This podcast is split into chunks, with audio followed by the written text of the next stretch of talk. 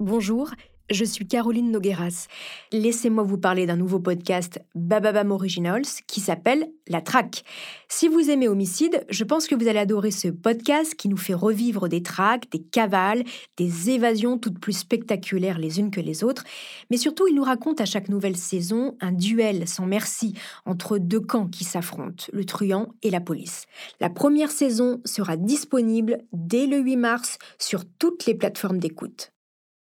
Le mystère Alexandre Despalières, Sexe, drogue et mensonge, épisode 1.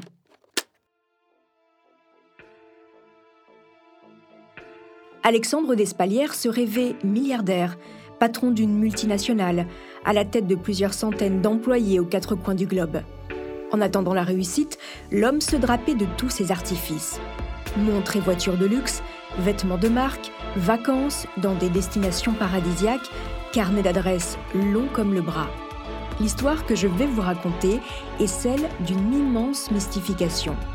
L'histoire de celui qui voulait être un autre. Ça prêterait à sourire, sauf qu'un homme est mort. Et d'ailleurs, s'il y en avait d'autres des cadavres dans le sillage d'Alexandre Despalières, le gigolo aux mille et une vies. Vous écoutez Homicide, je suis Caroline Nogueras.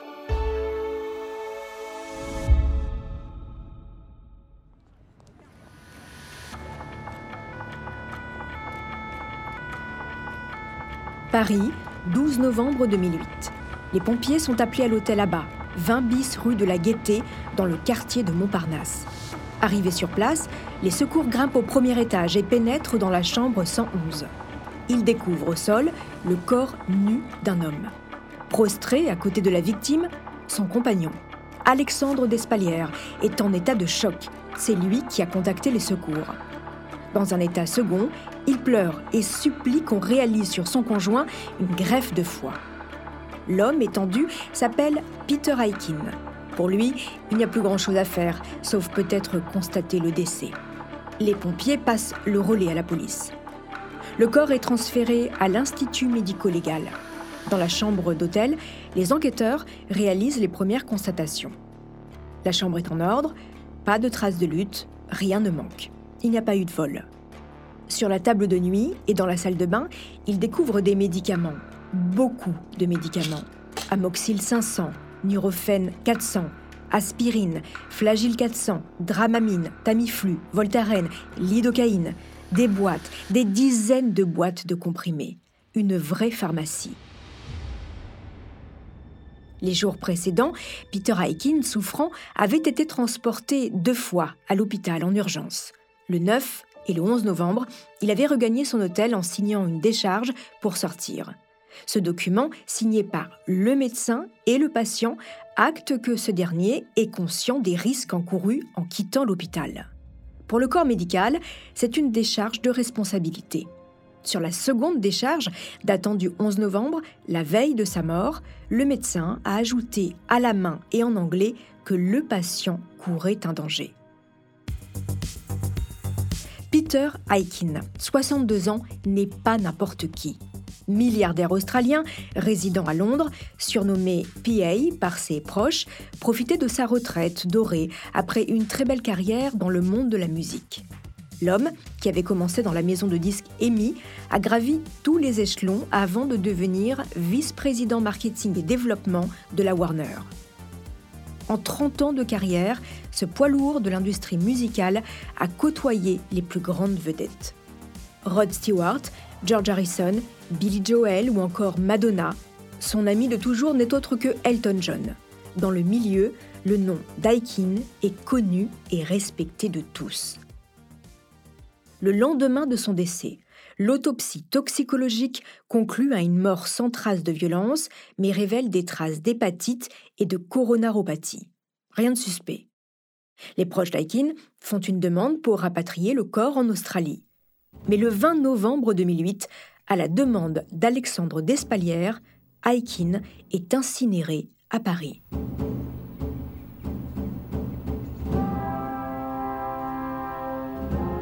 La cérémonie se déroule dans une salle en sous-sol du cimetière du Père-Lachaise. L'ambiance est sinistre. Alors oui, vous me direz, c'est un enterrement. Mais Peter Hiking était un homme flamboyant et prévoyant.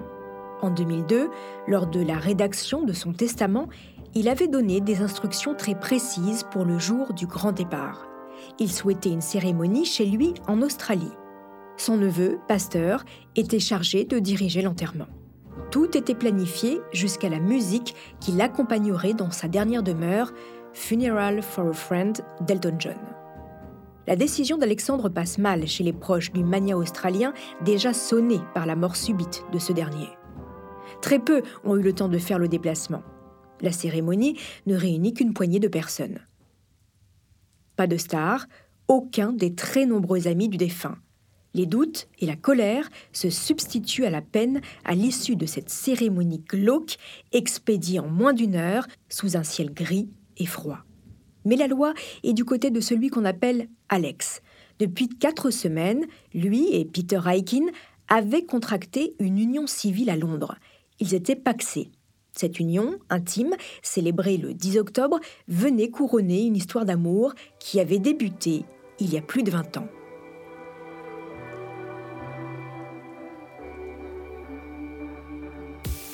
Les routes des deux hommes se croisent pour la première fois en 1988 en France. Peter Aikin a 42 ans. Il est l'un des directeurs de la Warner. Despalières est beau, drôle et a beaucoup d'esprit. La jeunesse insolente de ses 20 ans et son aisance en toutes circonstances font de lui un être délicieux et courtisé. À l'époque, Alex est l'amant du directeur du Montreux Jazz Festival, qu'il a engagé comme technicien. Il l'emmène alors aux États-Unis sur un autre événement. Et c'est là que se produit la rencontre avec Aikin. Alex lâche son amant et débute une nouvelle idylle avec Aikin. Outre-Atlantique d'abord, puis à Londres, mais aussi à Bois-Colombes, chez Alex. Les clichés qui témoignent de cette époque, Peter et Alex souriant, entourés de stars, dans des lieux de fête ou en backstage de concerts géants, Alex les gardera toute sa vie comme de précieuses reliques.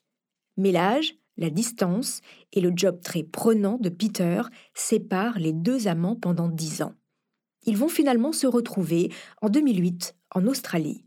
Alex est de passage à Sydney pour le CeBIT, l'une des plus grosses foires mondiales de la tech. Les deux hommes se revoient à l'occasion d'un déjeuner. Difficile ensuite pour les anciens amants de se séparer. On décide d'une balade, histoire de faire durer le plaisir et de prolonger une discussion qu'on voudrait sans fin. Les retrouvailles sont immortalisées par un cliché pris par Jérémy, bras droit d'Alexandre. En arrière-plan, on distingue l'abbé de Sydney, au premier plan, les deux hommes sourient. Alexandre porte une chemise et une veste de sport bleu. Il a 39 ans et il est toujours aussi beau. Peter et Alexandre deviennent inséparables. Déjeuner dans des lieux chics, virées romantiques et nuits de fête, l'histoire est belle. Deux décennies après leur première rencontre, ils tombent de nouveau fous amoureux. Tout va très vite. Deux semaines après leur retrouvaille, Alexandre s'installe chez Peter. Le magnifique penthouse d'Elizabeth Bay, la banlieue chic de Sydney, est le cocon de cet amour ravivé qui subjugue proches et amis d'Aikin. La journée, Alex est pendu au téléphone pour le travail. Lexink, l'entreprise numérique qu'il a fondée, produit des applications pour les réseaux sociaux et héberge des serveurs pour le streaming sur smartphone. Aikin est de l'ancienne génération. Il n'y comprend pas grand-chose, mais a saisi l'essentiel. La multinationale de son amoureux emploie des milliers de personnes et elle est estimée à plusieurs milliards d'euros. Selon Alex, le mania mexicain Carlos Slim serait prêt à lui racheter certains de ses brevets. On parle d'une transaction à 8 milliards de dollars. Quand il n'est pas en réunion avec Steve Jobs, Alex négocie de nouveaux contrats pour Facebook. Le soir, Alexandre raconte à Peter combien leur première rencontre a compté. Entre deux ébats, il lui révèle qu'il ne l'a jamais oublié, qu'il a décidé de suivre son exemple, réussir et faire fortune seul. Pour attester de cette réussite, Alex montre les photos de sa vie à New York. Ses voisins à Manhattan sont le chanteur Sting ou encore l'acteur Denzel Washington. Aikin boit les paroles de son amant, comme si en quelques jours, on pouvait rattraper deux décennies d'absence. Le sexagénaire est épris, très épris. Sur une carte d'anniversaire, il écrit à son amoureux les paroles de la chanson You Are My Sunshine, un standard de la musique américaine. Simon Burke ami de Peter Aikin, se souvient très bien de cette époque. Il a confié au Sydney Morning Herald C'était comme voir quelqu'un tomber amoureux pour la toute première fois. Les deux hommes ne se quittent plus donc. Ébloui par ce tourbillon d'amour qui l'emporte, Aikin savoure sa chance. Il a vieilli, mais il est en forme. Il est à la retraite depuis huit ans. À la tête d'une jolie fortune personnelle, il navigue entre Londres et Sydney. Alex n'en veut pas son argent, le voilà rassuré. Aikin vit un bonheur sans nuages, du moins quelques semaines, car très vite, Alexandre confie à Peter la terrible réalité.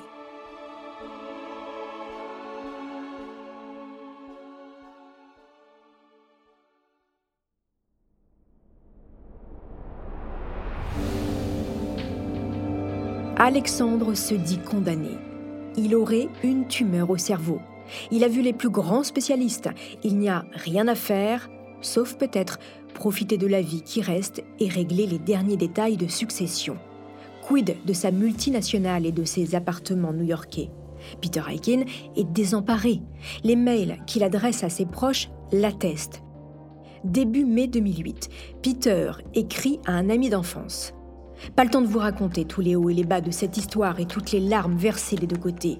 Il aura 40 ans le 8 mai. C'est tellement triste pour lui. Un tel génie créatif avec une énorme société de technologie informatique aux États-Unis qu'il possède seul. Quelques mois plus tard, à son neveu, Peter Aikin écrit Tout ce que je demande, c'est que mon amour ne souffre plus et puisse partir en paix.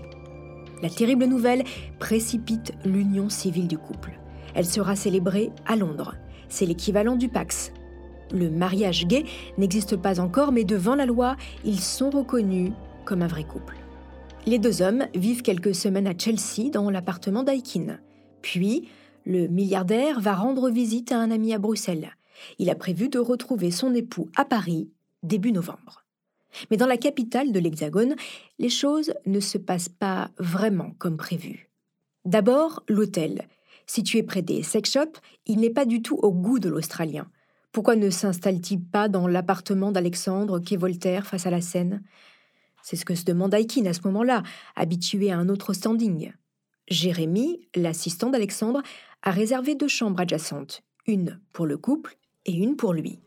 Peter dépose ses valises dans la chambre et rejoint son époux et une amie pour dîner. Le vin et le champagne arrosent les retrouvailles. Après le restaurant, Malgré le froid parisien de novembre, le petit groupe se met en terrasse pour un dernier verre et une cigarette.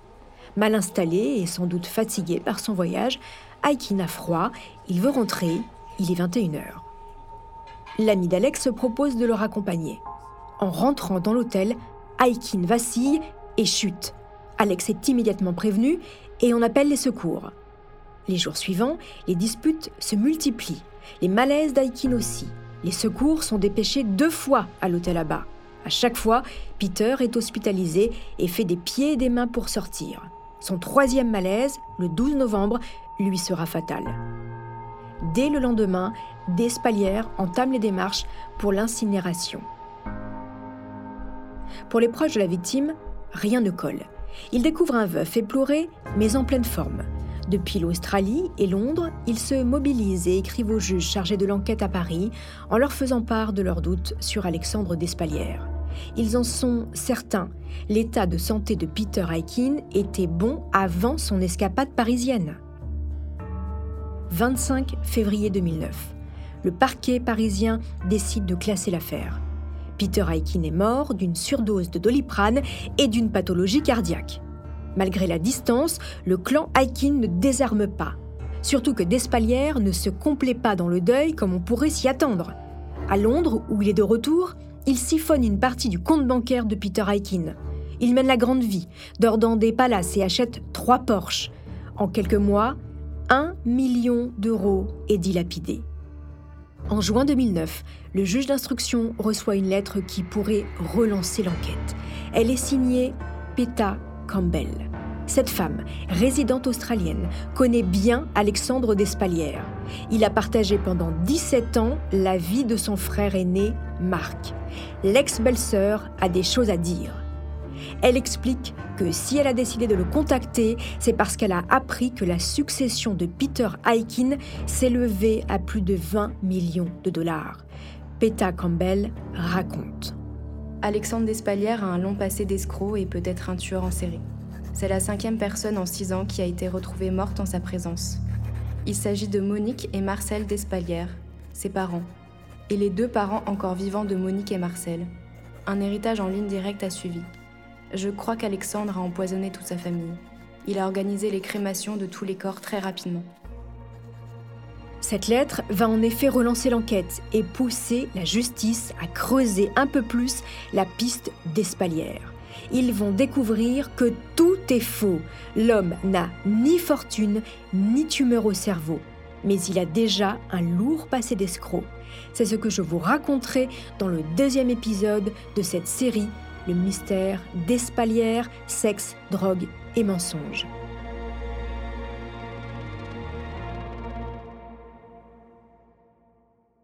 Avant de nous quitter, laissez-moi vous parler d'un nouveau podcast, Bababam Originals, qui s'appelle La Traque. Si vous aimez Homicide, je pense que vous allez adorer ce podcast qui nous fait revivre des traques, des cavales, des évasions toutes plus spectaculaires les unes que les autres. Mais surtout, il nous raconte à chaque nouvelle saison un duel sans merci entre deux camps qui s'affrontent, le truand la police. Un récit immersif, incarné par deux voix qui nous plongent dans l'univers de l'un et de l'autre pour saisir le point de vue de chacun. La première saison sera disponible dès le 8 mars sur toutes les plateformes d'écoute. Ce sera l'occasion de découvrir la traque de l'un des hommes qui fut le plus recherché de France, Redouane Faïd. Le nouveau podcast de Bababam, La Traque, est disponible tous les mercredis sur toutes les plateformes d'écoute et sur bababam.com.